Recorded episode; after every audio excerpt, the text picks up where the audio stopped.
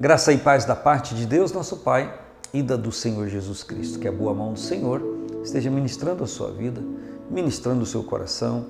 E que bom podermos, passo a passo, conhecer a vontade de Deus para a nossa vida. Como lhes falei ontem, Deus quer obediência e não sacrifício. Deus quer submissão à sua palavra, à sua orientação. Jesus Cristo retratou isso categoricamente, dizendo: Sereis meus amigos se fizerdes o que eu vos mando. e eu quero celebrar com você em Oséias, no capítulo 2, no versículo 8 e 9, para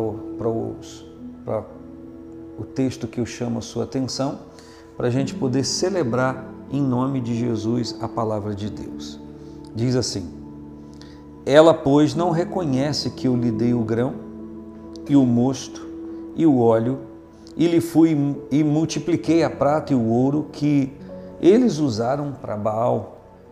Portanto, tornar-me-ei a, a seu tempo, tirarei o meu grão, o meu mosto, no seu determinado tempo, e arrebatarei a minha lã e o meu linho com que cobriam a sua nudez. Numa palavra figurada, que é o livro de Oséias, Deus está falando ao seu povo por intermédio é, é, figurado de um relacionamento de um casamento, que é o do próprio profeta Oséias.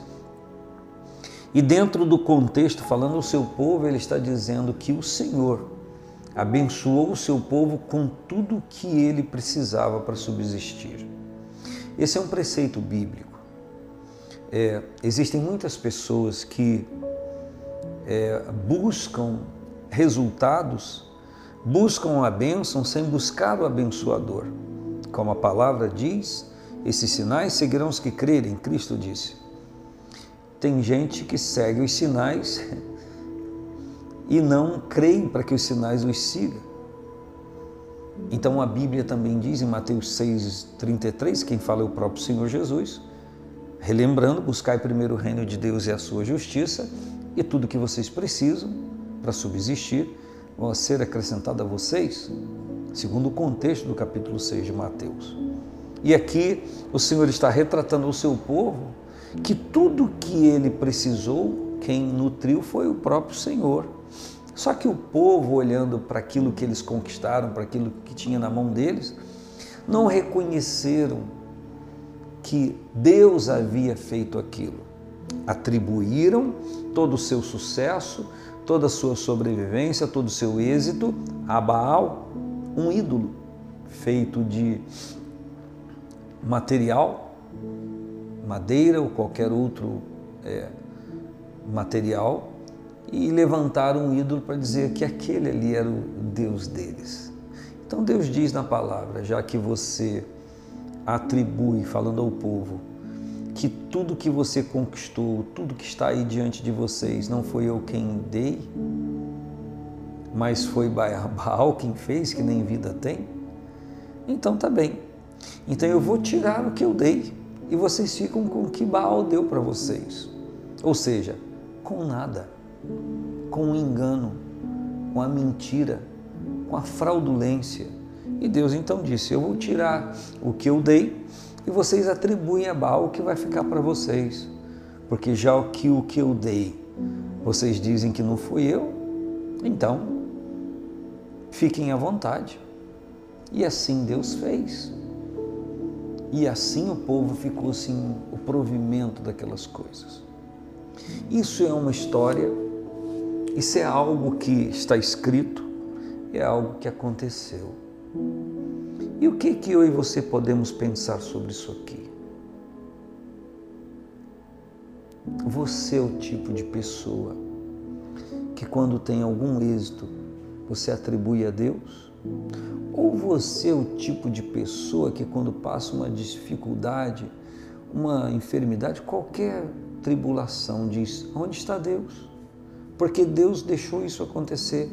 Qual é o tipo de atitude que você tem diante dos êxitos e das adversidades que você pensa ser êxito e, adversidade? Você é o tipo de pessoa que acha que os seus êxitos foram conquistados por você ou por qualquer outro ser que não seja Deus?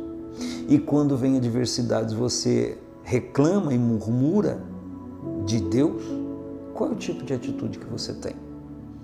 A Bíblia diz que toda boa dádiva, todo dom perfeito vem descendo do Pai das luzes, em quem não há mudança nem sombra de variação. A Bíblia também diz que sim, passamos por adversidades permitidas por Deus, que são resultados da nossa alienação, do nosso distanciamento do próprio Senhor. Quando nós não atribuímos os nossos êxitos ao Senhor, ele então retira, ele deixa de nos abençoar. Como você tem levado a sua vida? Como tem sido o seu relacionamento com Deus? Você consegue admitir hoje que todo êxito na sua vida veio da mão do Senhor? Você consegue compreender que adversidades que você passa e dificuldade, elas vêm e elas são resultados de mais atitudes suas?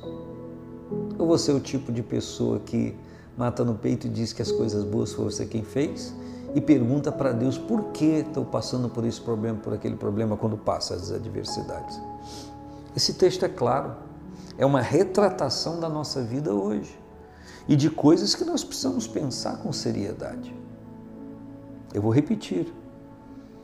O meu povo não reconhece que eu lhe dei o grão e o mosto e o óleo, e lhe multipliquei a prata e o ouro que eles usaram para Baal, para fazer imagem para Baal. Portanto, tornar-me-ei a seu tempo, tirarei o meu grão, o meu mosto, no seu determinado tempo, arrebatarei a minha lã e o meu linho com que cobriam a nudez. Ele não tem o direito de fazer isso, já que uma ou outra pessoa não reconhece que foi ele quem lhe deu? Qual a lição que a gente aprende? A Bíblia diz para darmos ao Senhor a glória devida, celebrarmos ao Senhor, agradecermos a Deus, sermos gratos ao Senhor, porque é da mão dele que provém toda a nossa subsistência. Relembrando o Salmo 23 diz que quando o Senhor é o meu pastor, eu não terei falta de coisa alguma. Então, quem está me nutrindo é o meu pastor, é o Senhor. Então eu tenho que atribuir a Ele todo o êxito e não a qualquer outra coisa e não a mim também, a minha inteligência. Vamos lembrar de Jeremias 9, 23 e 24? Não se glorie o sábio na sua sabedoria, o forte na sua força, nem o rico na sua riqueza. Mas se alguém quiser gloriar-se, glorie-se nisso e me conhecer, saber que eu sou Deus e que executo justiça juízo e justiça na terra e beneficência, porque dessas coisas me agrado, diz o Senhor. Então, é, é um convite nesse momento ao reconhecimento de que Deus é aquele que nutre a nossa vida. E quando eu reconheço isso e atribuo a Deus ah, o resultado das bênçãos que vêm e estão presentes na minha vida, essas coisas são mantidas porque eu me mantenho em relacionamento com Ele. Eu tenho a bênção porque o Deus da bênção está presente na minha vida e eu reconheço Ele dessa forma e o amo e o sirvo. Um grande abraço. Paz do Senhor Jesus.